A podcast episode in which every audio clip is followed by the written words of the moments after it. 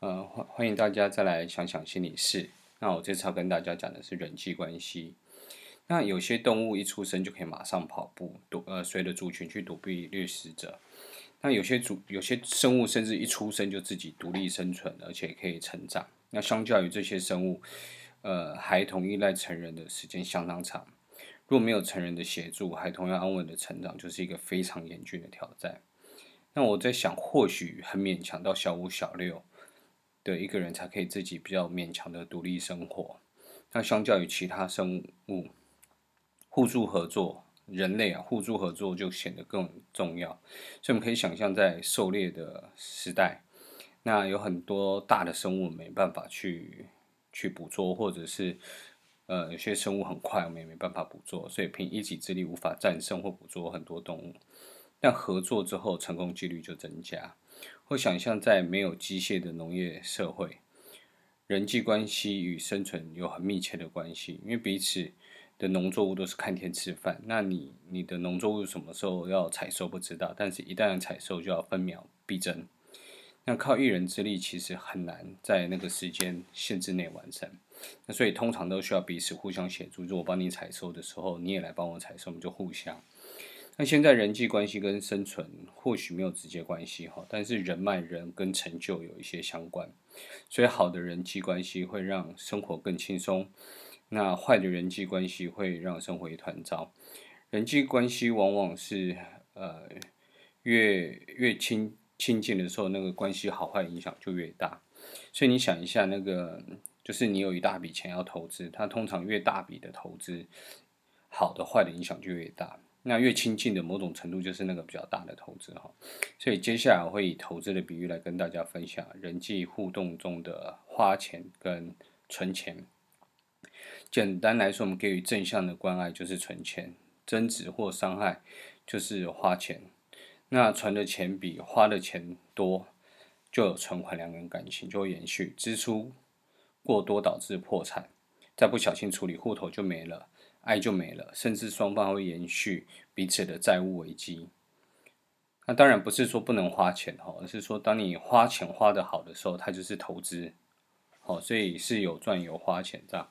那在介绍哦，嗯，就是人际关系里面，我要介绍一个很重要的心理学学者，他叫 John Gottman。那这位学者学者专门研究失败跟成功的婚姻，归纳出一些呃重要的概念或特，就是。特质啦，好婚姻的特质，再用来预测新婚夫妻未来是否会离婚。那几次的研究都能够准确准准确率都达八九成以上，就是他说会离婚，大概八九成都会离婚。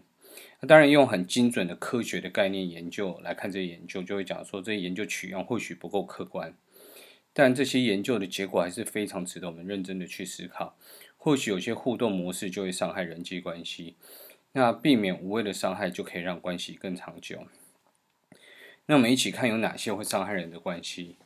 那《圣经启示录》中提到，末日的时候有四启示。那因欧美文化的人，就算对圣经不熟悉，多少也会听过一些故事。所以 g o d m a n 他顺着这文化提到有关关系末日的四启示。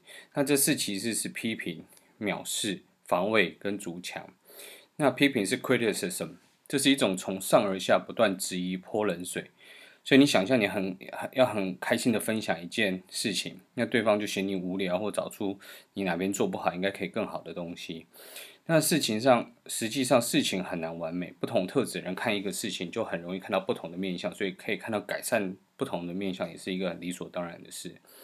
所以要改善关系的时候，或许要问自己，对这些状况什么是够好，然后有时候也要。去明白对方，站在对方的努力去看。那藐视，藐视是 contempt，它是贬低对方的举动或言语。那么最常见的就是翻白眼这个举动，好像跟对方说你不值得我正眼看待。那没有人喜欢被藐视，因为我们都喜欢平等的关系。那若有人为了关系忍耐藐视，或许问题只是会往后推，最终问题会越来越大。在良好的关系，双方都是平等的。很像圣经说“爱人如己”，那个“如”就是等于自己跟他人是对等的，没有一方应该被藐视。再来是 defensiveness，就是防卫。当人进入防卫姿态的时候，就是准备打仗。这状态下通常就是要伤害对方，两个人互相伤害，言语之间就不再是讨论两个人的共同目标或彼此的需求，少了互相照顾或是共同目标，关系自然就会结束。当在情绪下缺乏理性思考，所以很难聚焦，暂时冷静是重要的。冷静时或许可以把这件事情重新思考一遍，但要思考的目标是找出自己的错误，自己该为什么负责。因为一件事情往往不是百分之百的对或错，通常自己有部分对对或部分错，就算大部部分是对方错了，或许也可以先修正自己少部分的错。那当然，心理世界会自动将许多事情加权，所以同样一件事情。不同人感受到的痛就会不一样，所以有时候区分大部分或小部分错误，有可能会失焦，因为我们以为只是小问题，但对对方可能就是大伤害。所以很多时候就针对自己可以改的事情去做，就像耶稣提醒我们的：你为什么看见你兄弟兄眼里的木屑，却不想自己眼里的梁木呢？好，再来一个是 stonewalling，它是竹墙。那这个字其实就很单纯，就是石头跟墙，英文就是这两个字合在一起。常常在关系里争执，会见到有一方很积极的想讨论，但有另一方就要避免，或者他就不想讨论了。那有想讨论一方，通常是担心说这问题没解决，到最后可能造成困扰，会伤害关系。那有另外一方反而会避免讨论，因为他觉得讨论也是没结果，那一直拖下去有破坏关系，所以暂时隔离是好的。当然啊，短暂，这个短暂是多久，要也要看双方的感受。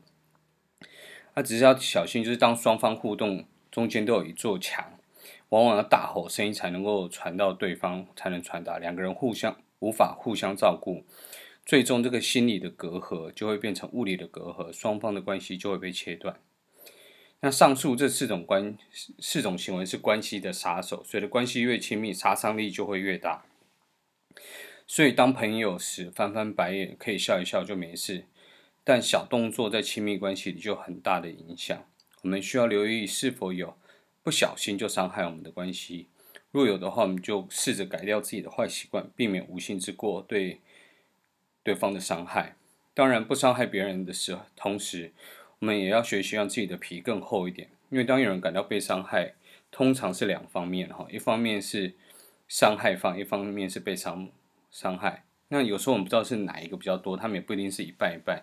有时候，呃，伤害者的意图很高，那被伤害人就很无辜。那但有时候也是对方没有伤害的意图，反而是自己太敏感，想太多。有时候个性内向或同理心高的人，往往会太体贴，反而容易受伤。